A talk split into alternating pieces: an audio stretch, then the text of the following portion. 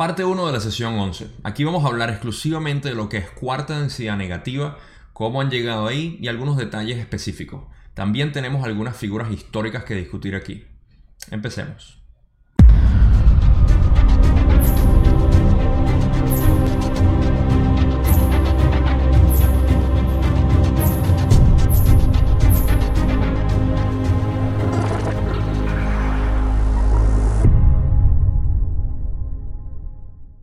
Anteriormente ya hemos hablado de lo que es el proceso de ascensión y la cosecha y cómo se llega en nuestro camino de tercera densidad a cuarta densidad, lo cual quiere decir polaridades, positivo o negativo, pero no hemos adentrado mucho en lo que es la polaridad negativa y cómo se llega a cuarta densidad, qué sucede.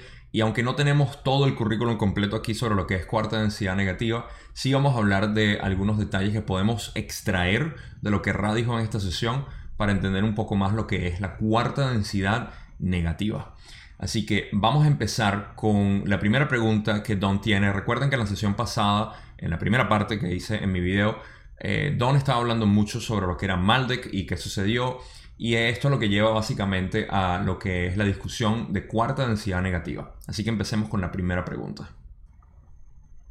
Ayer dijiste que Maldek quedó destruido por la guerra.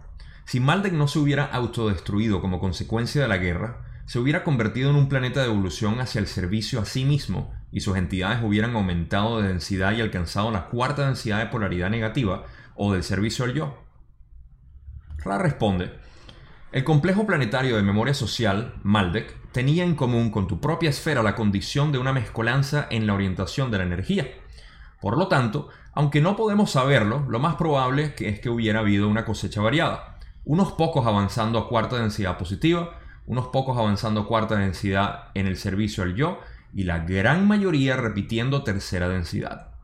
Este cálculo es aproximado, pues los vórtices de posibilidades probabilidades paralelas cesan cuando se produce una acción y comienzan nuevos vórtices de probabilidades posibilidades. Ok, lo primero que quiero tratar de explicar un poco bajo mi entendimiento lo que significa esto, el término de, de probabilidad posibilidad, Quiere decir que nosotros cuando estamos en esta, eh, en esta encarnación, en tercera densidad, no podemos ver exactamente qué va, a suceder. Incluso las personas que pueden predecir el futuro, lo que están viendo son las probabilidades de una posibilidad en un futuro. Ahora, para poner un ejemplo, eh, yo estoy haciendo un video ahorita y la probabilidad de que ocurra de repente un desastre natural, que caiga un meteorito ahorita y se acabe el video es muy baja, espero. Pero también existe la posibilidad, probabilidad muy alta de que yo termine el video y lo publique y ustedes lo puedan ver, ojalá. Eh, pero a eso se refiere. Hay distintas posibilidades. Todas las posibilidades son infinitas. Eh, de hecho, siempre hay infinitas posibilidades en cualquier momento. Solamente que los vórtices que causan la, ejecución de esa posibilidad depende de las probabilidades que eh, son dependientes naturalmente del proceso por el cual estamos pasando sin querer complicarnos mucho ahí, solamente quería aclarar esa parte, que es parte de lo que es lo que Ra llama y también la, física de Dewey Larson, en la cual se enfocan bastante aquí, el tiempo-espacio, que es lo, opuesto al espacio-tiempo que estamos viviendo en esta, en esta realidad. Y en el tiempo-espacio tenemos tres eh, eh, ángulos de tiempo que podemos ver, así como tenemos aquí tres eh, dimensiones espaciales, allá existen tres y solamente un espacio. Ok, no más física por hoy. Eh, la parte que es interesante de esto tiene que ver con lo que, primero que nada, eh, Ra dice que eh, en Maldek se hubiese producido una mezcolanza entre la cosecha de positivos, negativos y la gran mayoría repitiendo tercera densidad. Ahora, ¿por qué lo digo con ese énfasis?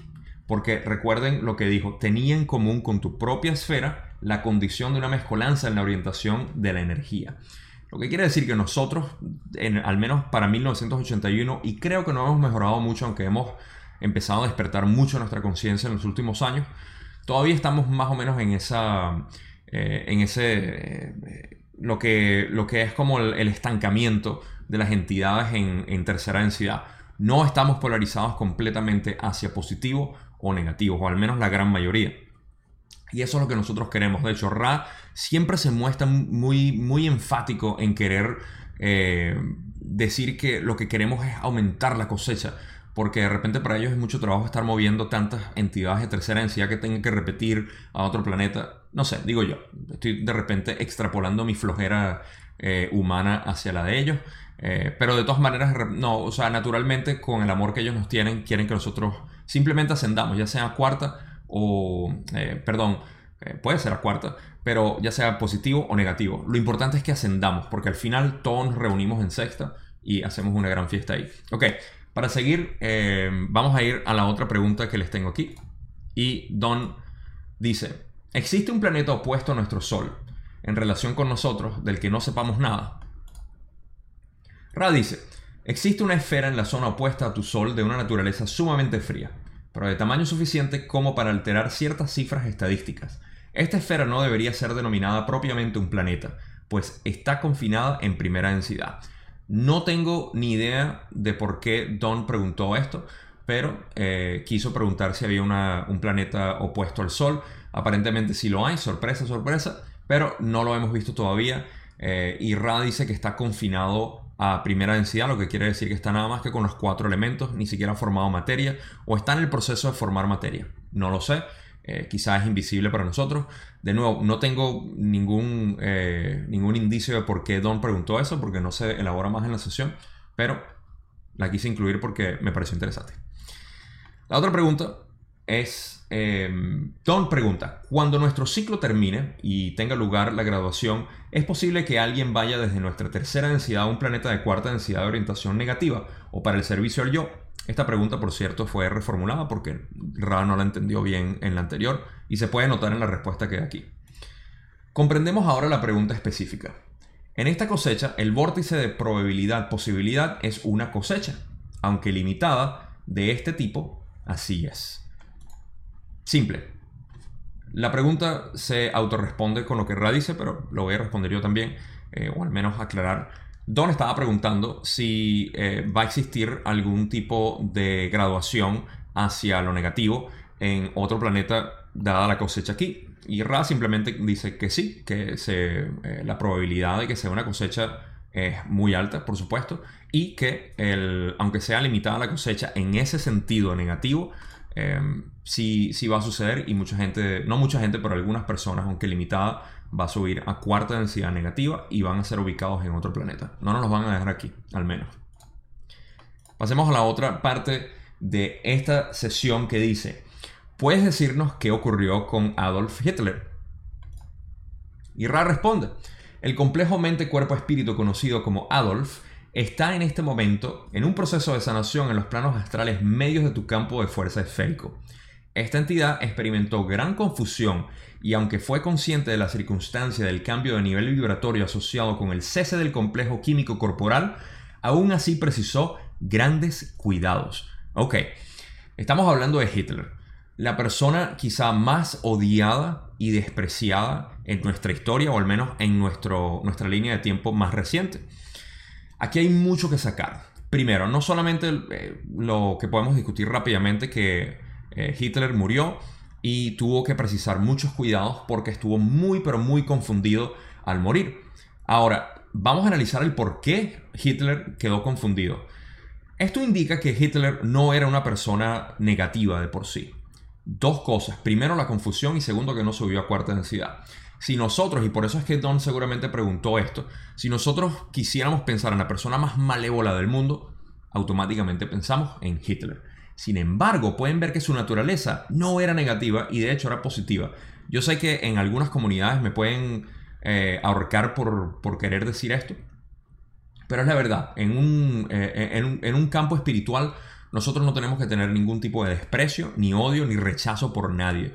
Incluso las, entidades negativas que han subido a cuarta o a quinta, tenemos que verlas con amor. Y esto es parte de una explicación que se escapa del alcance de este video, pero es importantísimo, muy importante, tener en cuenta que ninguna entidad negativa debe ser visto con desprecio. Ahora, lo otro que, eh, se saca de aquí, que me parece eh, interesante, es que Hitler tuvo que haber pasado y está pasando todavía por un proceso de sanación dentro de los planos astrales de nuestra esfera, lo que quiere decir que Hitler todavía está aquí con nosotros.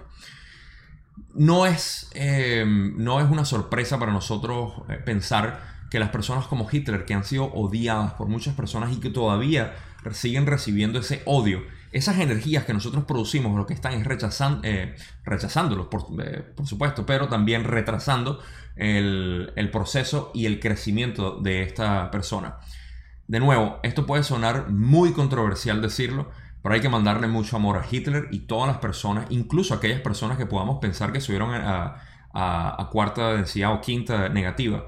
¿Por qué? Si nosotros somos puro amor. Y de nuevo, yo sé que esto es muy controversial y a mucha gente no le gusta escuchar esto porque tienen este romanticismo pegado con que nosotros eh, somos los buenos y ellos son los malos. Nada que ver. Todas las, entidades negativas son buenas también y lo van a saber una vez que lleguen a sexta densidad de conciencia. Y más bien el agradecimiento de que ellos estén haciendo ese trabajo que nosotros no queremos hacer, porque yo precisamente no vine aquí a, a manipular gente ni, ni, para, ni para hacer lo que yo considero que es negativo nosotros le agradecemos a ellos por el trabajo que están haciendo. Entonces, mucho que sacar aquí filosofar. Quería compartir esa parte, sobre todo cuando Don está preguntando que lo que Don quería llegar era básicamente si Hitler subió a cuarta densidad. Y las respuestas van a confirmar esto mientras seguimos. Don sigue y pregunta.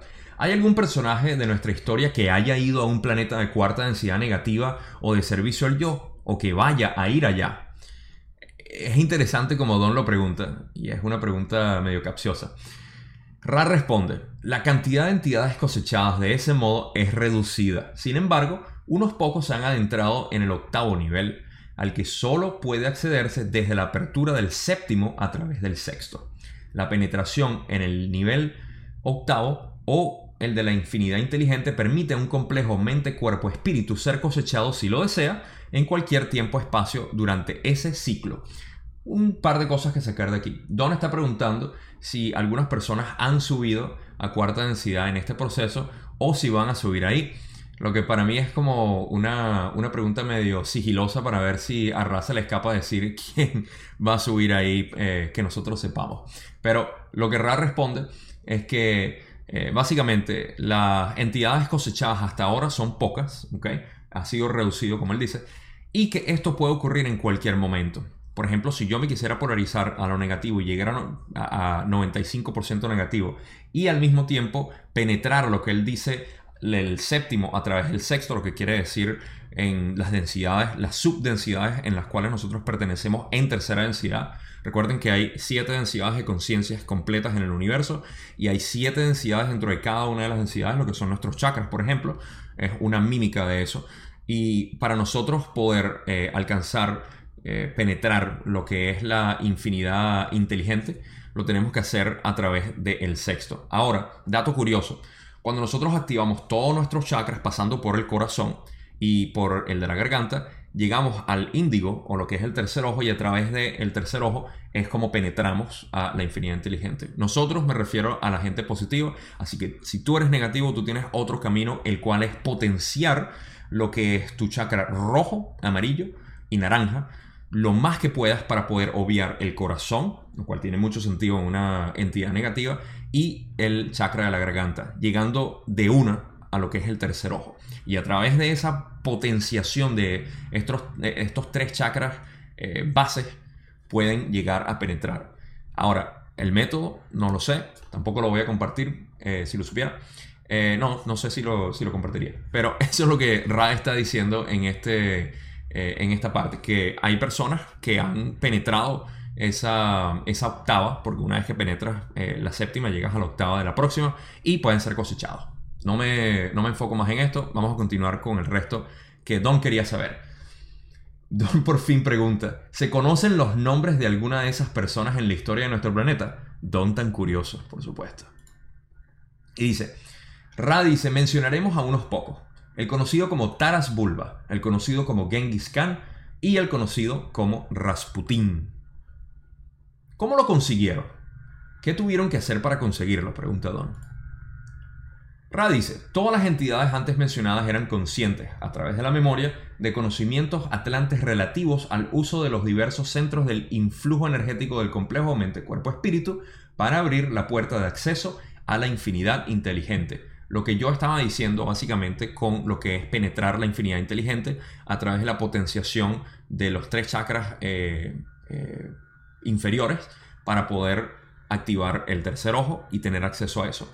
Ahora, todos ellos tuvieron la posibilidad de hacer esto y por eso es que pudieron subir a cuarta densidad una vez que cesaron su vida aquí y han sido distribuidos, como vamos a ver, en otras partes de la galaxia. No están aquí, así que no se preocupen.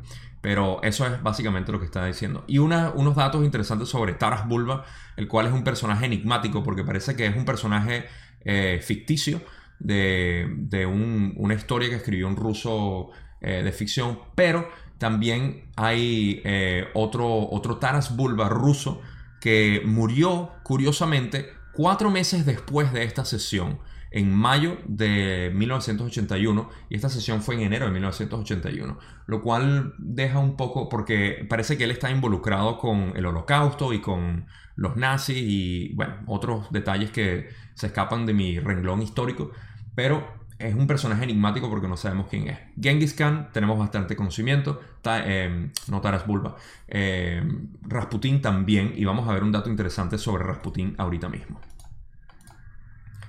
Eso les permitió recurrir a lo que denominamos magia. ¿Fueron capaces de llevar a cabo hechos paranormales mientras estuvieron encarnados? Pregunta Don.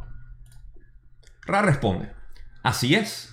Las primeras dos entidades mencionadas hicieron poco uso de esas capacidades de modo consciente. Sin embargo, su inclinación era decididamente hacia el servicio al yo, sin escatimar esfuerzo en la disciplina personal para doblar, redoblar y potenciar esa puerta de acceso.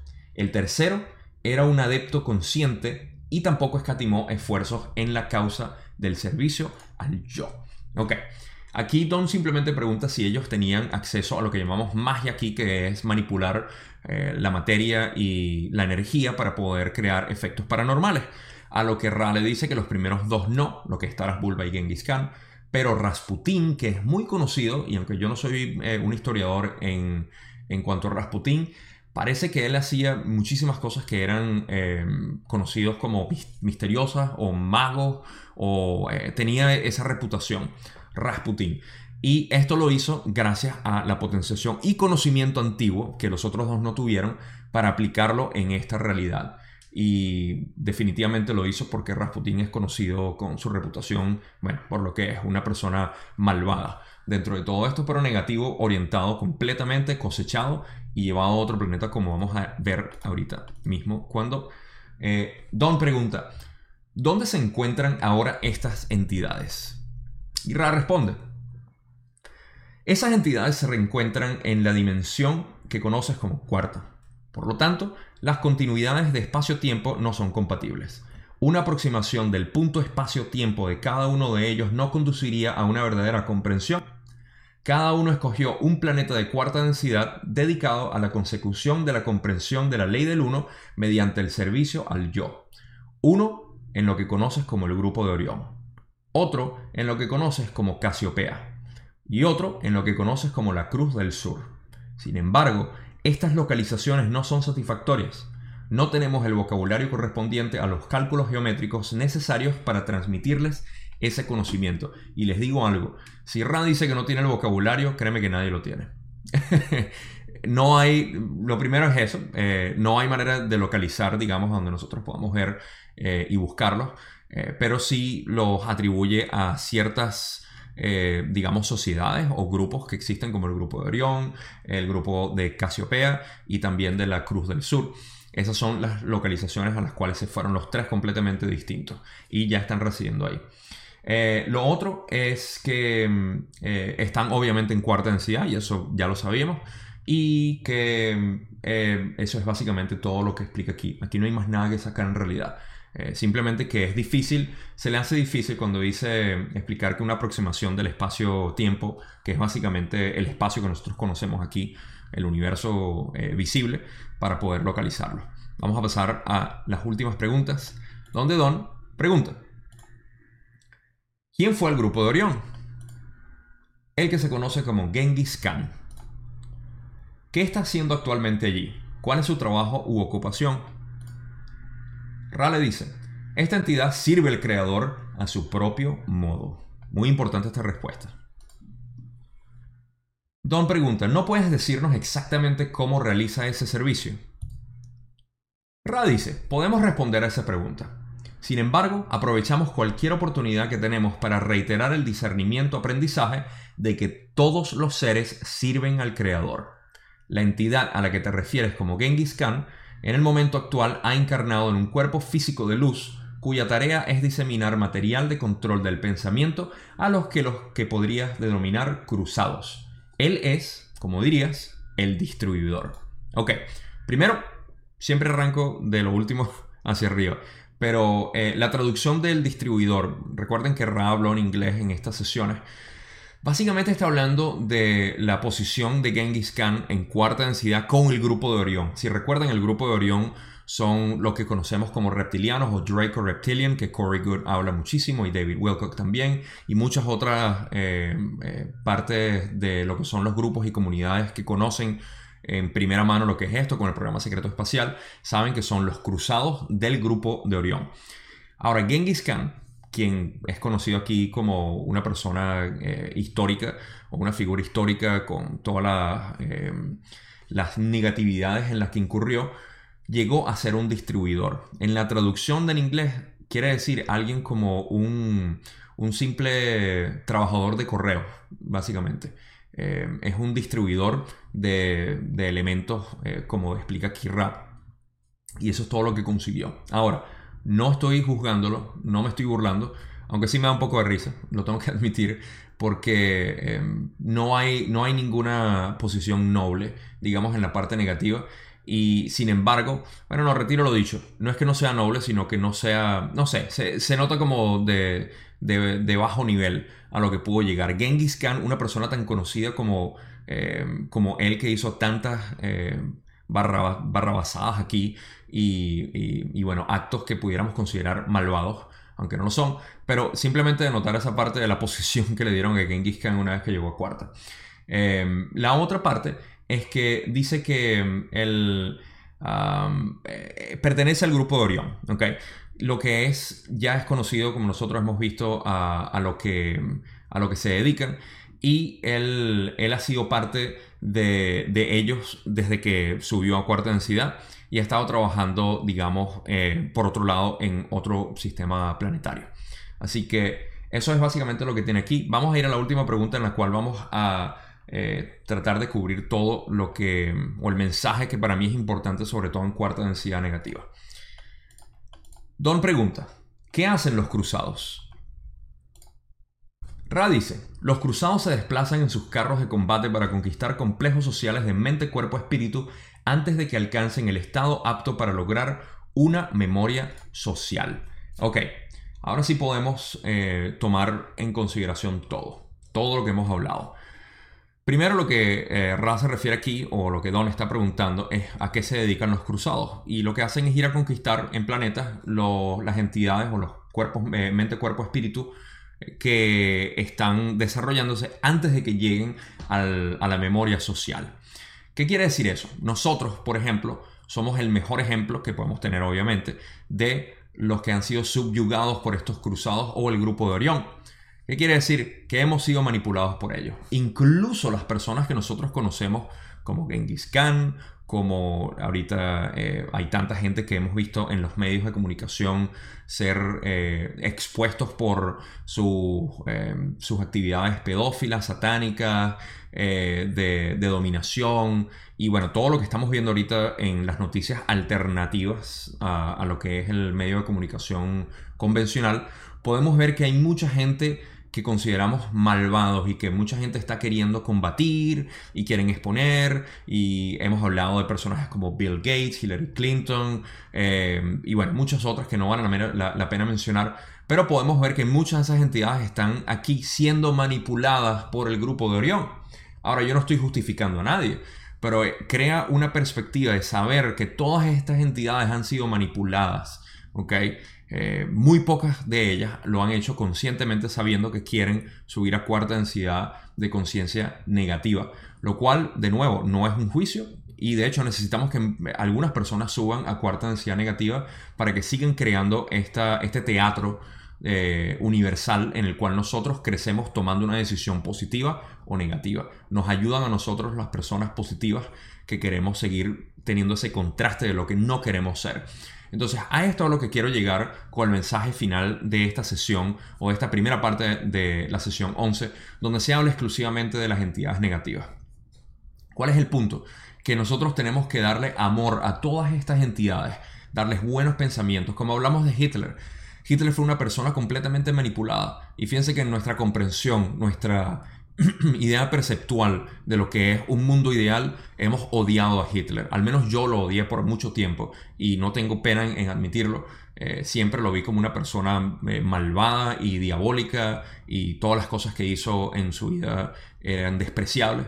Pero esto nos da un punto de vista mucho más espiritual con respecto a ellos y no solamente a aquellos que fueron confundidos y manipulados como Hitler y que continúan siéndolo aquí en esta realidad que conocemos en el 2020, en, eh, donde estamos viviendo este, esta línea de tiempo, sino aquellas personas que también subieron a cuarta densidad. Tiende a existir dentro de este mundo, esta comunidad espiritual, algunas personas que inicialmente sienten repulsión hacia estas entidades porque son de cuarta densidad negativa. Al contrario, tenemos que agradecerle todo el trabajo que hacen, porque saben que ni ustedes ni yo nos vamos a ofrecer para hacer lo, para hacer lo que ellos hacen y ser esas entidades negativas que ellos son. Y ellos son necesarios para nosotros poder vivir esta experiencia aquí, utilizar catalizadores para eh, aumentar nuestro crecimiento espiritual. Y por eso es que se dice que ahorita, esta época que estamos viviendo aquí en el planeta Tierra, ahorita en el 2020, es lo más eh, rico que hay para nosotros espiritualmente poder ascender. Hay que tomar la cantidad necesaria de negativismo que existe ahorita en esta esfera y en este espacio-tiempo en el que estamos viviendo para poder nosotros, eh, eh, no sé ni siquiera cómo decirlo, catapultar de repente mucho más. Es increíble la cantidad de energía que nosotros tenemos disponible ahorita para poder de verdad eh, exponencialmente crecer espiritualmente. Entonces, bueno, no me extiendo más en la filosofía de lo que fue esta primera parte de la sesión 11, pero me parece muy importante exponerlo ahorita, sobre todo con esta confusión que tenemos actualmente, eh, para, para poder ver a todas y cada una de las criaturas y entidades que existen en este planeta como el creador. ¿ok?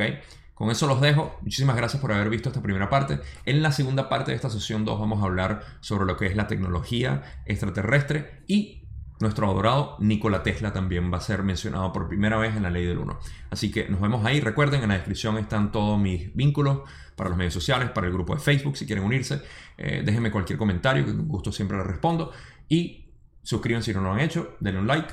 Mándenme amor porque yo les mando todo mi amor con este video. Y por supuesto, por simplemente ser parte de mí. Gracias.